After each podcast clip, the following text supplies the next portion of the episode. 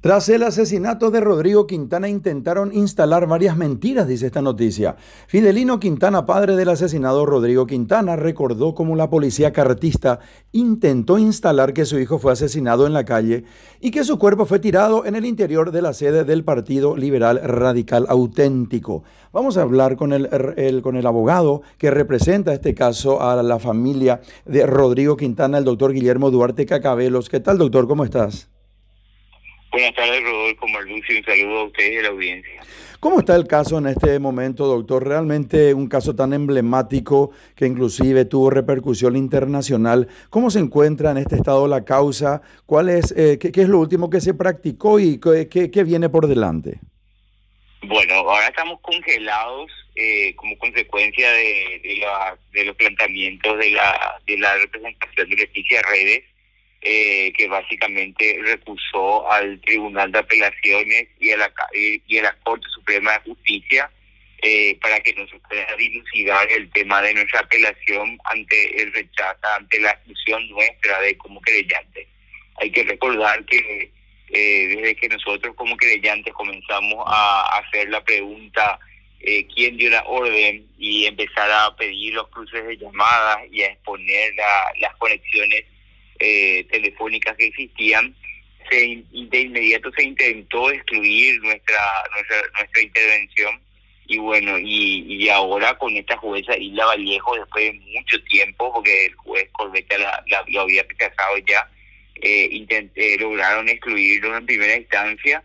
Esto apelamos nosotros y como saben que la Cámara va a revocar esta decisión, eh, recusaron a la Cámara y saben que la Corte va a validar esto, recusaron a la Corte y entonces estamos pendientes de que se pueda conformar una sala penal que pueda confirmar al Tribunal de Apelaciones que tenga que confirmar, eh, eh o sea, que revocar la decisión de la jueza Isla Vallejos. ¿Quién es Leticia Redes, eh, doctor, para, para unirle de mejor información a la audiencia?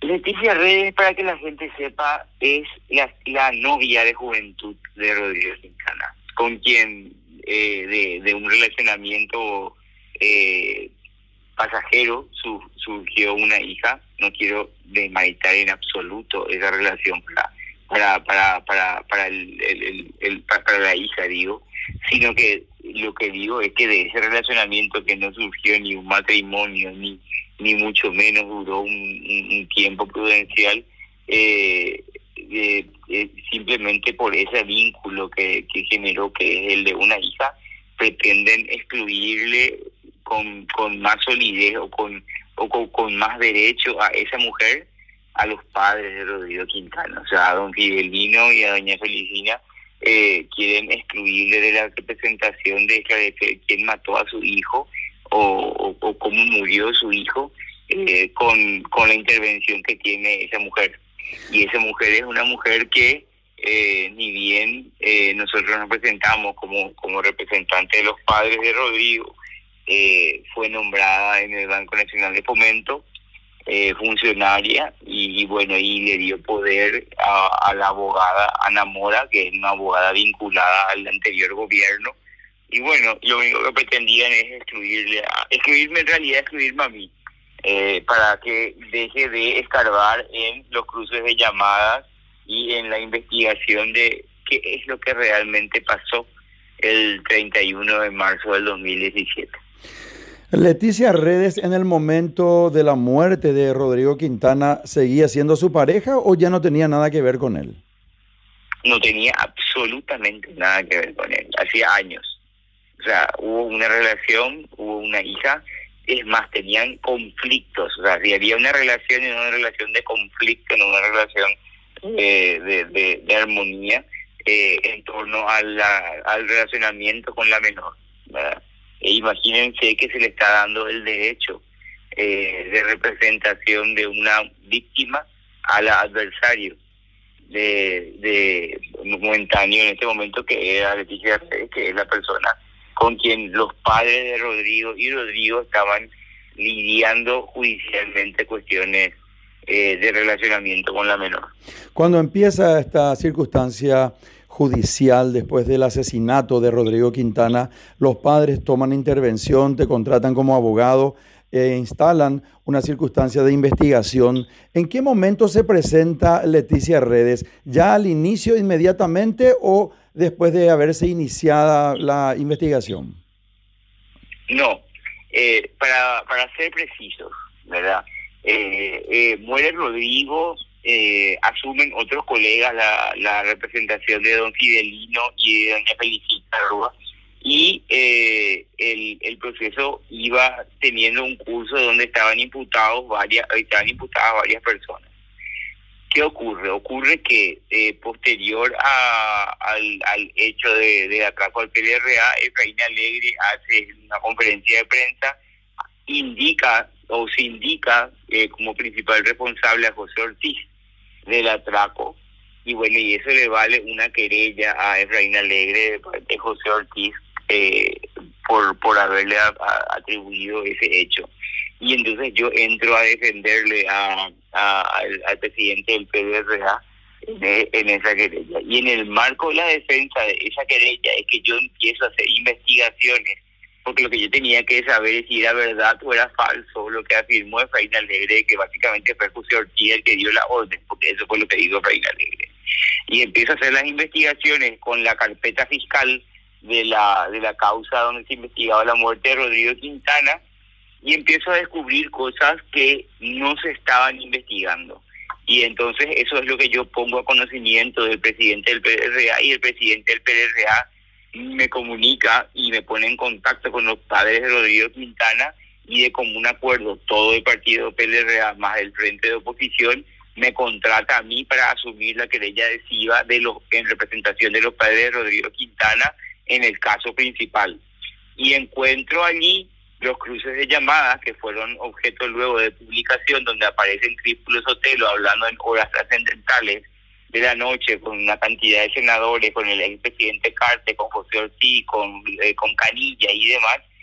Eh, y, bueno, y eso es lo que empezamos a, a, a, desenmarañar y luego de que yo como creyente eh, demuestre ese tipo de cuestiones y pida que venga toda esa información y todo ese cruce de llamadas, aparece en escena casualmente Leticia Redes pidiendo que a mí se me excluya.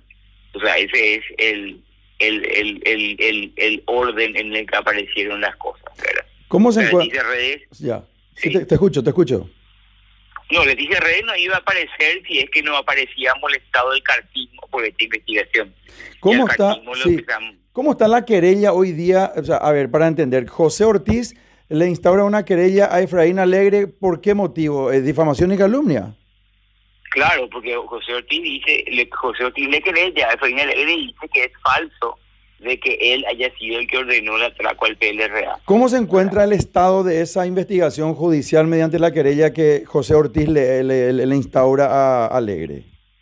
Y bueno, y ahí yo planteo como defensa la exceptio veritatis. Esto básicamente implica es la demostración de la verdad y, y hago la investigación esta de los cruces de llamadas y demás y eso paraliza el caso porque estábamos en discusión si, ven, si venían o no a la investigación todos los cruces de llamadas y demás.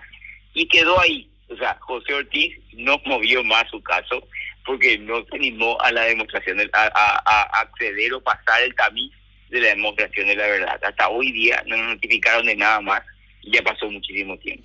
Claro, ya ahora entiendo. O sea, está paralizado el caso eh, judicial que José Ortiz le, le instaura a Efraín Alegre dentro de una, eh, o sea, mediante una querella criminal por el por la por el supuesto la supuesta comisión del delito de, de injuria, ¿verdad? De difamación y calumnia. Difamación, Difamación, calumnia. Difamación, calumnia. Ah, claro, está parado. Ahora, mediante eh, ese juicio, eh, durante ese juicio, aparece Leticia Redes, ¿verdad?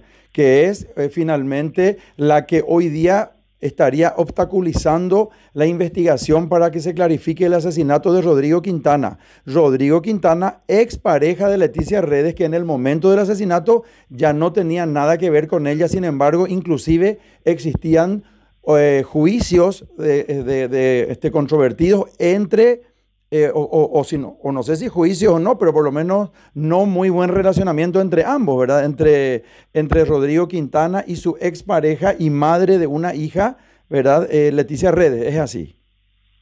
Así, bueno, en realidad es así, así como decís, a grandes rasgos. O sea, Leticia Redes en realidad no tenía ningún vínculo de afinidad con Rodrigo Quintana. Mm. Tenía más bien problemas por, por, por una hija en común que tuvieron en la juventud. Lo segundo es que eh, yo llego a ser abogado de los padres de, Rodrigo Quintana porque al defenderle a Efraín Alegre descubro que en realidad eh, eh, hubo una un, trasfondo mucho más mucho más grave en, la, el, atraco al PDRA y la muerte de Rodrigo Quintana porque Efraín Alegre acusó verbalmente y públicamente a José Ortiz de haber dado la orden de atracar el PLRA y al defenderlo descubro de que eso no es tan no, no, no estaba tan lejos de la de la verdad por los cruces de llamadas que teníamos de José Ortiz con el con Críspulo Sotelo, Horacio Cartas y otras personas más. Estábamos... Y eso es lo que la fiscalía jamás quiso investigar. Sí, sí. Este, estábamos viendo hoy, el doctor Guillermo Duarte Cacabelos, que existen ya personas imputadas por el incendio a Colorado Oroga. Eh, no sé, más de dos personas, una, dos o tres personas. tenemos que corroborar esto acá en el departamento de prensa. Sin embargo, vemos que solamente una persona, creo, eh, corregime si estoy equivocado, está eh, imputada, investigada y detenida, donde un contingente importantísimo de la Policía Nacional ingresó y ahí, o sea, eso vemos eh, mediante las cámaras, las filmaciones que están en todos los sitios que tenemos nosotros también, por supuesto, y donde, donde le matan cobardemente le asesinan a Rodrigo Quintana, pero se ve que no está solo la, persona que le ha disparado y que posteriormente le pone el pie sobre la espalda, ya cuando él estaba tendido, agonizando, sino que era un contingente importantísimo de uniformados. Y recordemos que los policías eh, eh, reciben órdenes. ¿Quién dio la orden que entren eh, al Partido Liberal Radical Auténtico? ¿Quiénes eran los otros policías que estaban también con esta persona que disparó? Sin embargo, corregime, doctor, si hay solamente una persona imputada y detenida. Así mismo es, o sea, es el distingo en casos similares es, es repugnante, o sea, cómo cómo no se actúa de la misma manera ante situaciones análogas eh, por parte de las fuerzas de orden público es algo que espanta.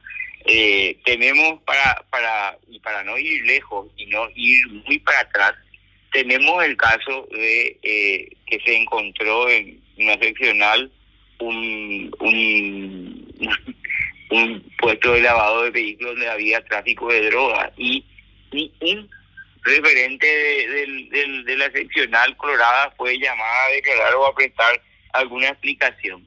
Sin embargo, sin embargo, tenemos que un partido diferente de la oposición fue allanado, fue atracado por la Policía Nacional y tenemos un sub y hay un, un muerto, tenemos muerto un muchacho joven y tenemos un suboficial de último rango único responsable de todo el hecho, estando filmados y registrados más de 25 policías en el lugar. es absolutamente inaceptable el trato que le da el Ministerio Público a uno y otro caso. Y además en el contexto en el que se dio el atraco al PLRA, que no fue un casual, no fue un atraco cualquiera, era en el medio de un proceso de intento de modificación de la Constitución absolutamente ilegal que valió la quema del Congreso de la Nación. Realmente escuchamos y nos sentimos impotentes, pero quiero que cuentes con nosotros, con los medios de prensa, nuestro, nuestro diario digital, nuestro programa de radio, nuestro programa de televisión y todos nuestros eh, medios para que realmente la gente pueda tomar eh, razón de lo que está pasando y pueda sacar sus conclusiones. También quiero adelantar, eh, conversando aquí contigo, doctor Guillermo Duarte Cacabelos, y estuve presente dentro de la producción de un muy, muy buen programa que ha conducido y sigue conduciendo, pero quiero hablar de un programa específico del internacionalmente conocido Ismael Cala, donde estuviste presente en un programa que en breve va a ser difundido y no tengo la menor duda que va a tener una repercusión no solamente nacional, sino internacional, donde se habla de este caso, del caso Rodrigo Quintana. Eh, ha sido entrevistado el doctor Guillermo Duarte Cacabelos por el internacionalmente conocido el conductor Ismael Cala, así que ese programa va a dar mucho que hablar, no tengo la menor duda. Gracias por tu tiempo, eh, doctor, estamos a las órdenes siempre y feliz Semana Santa.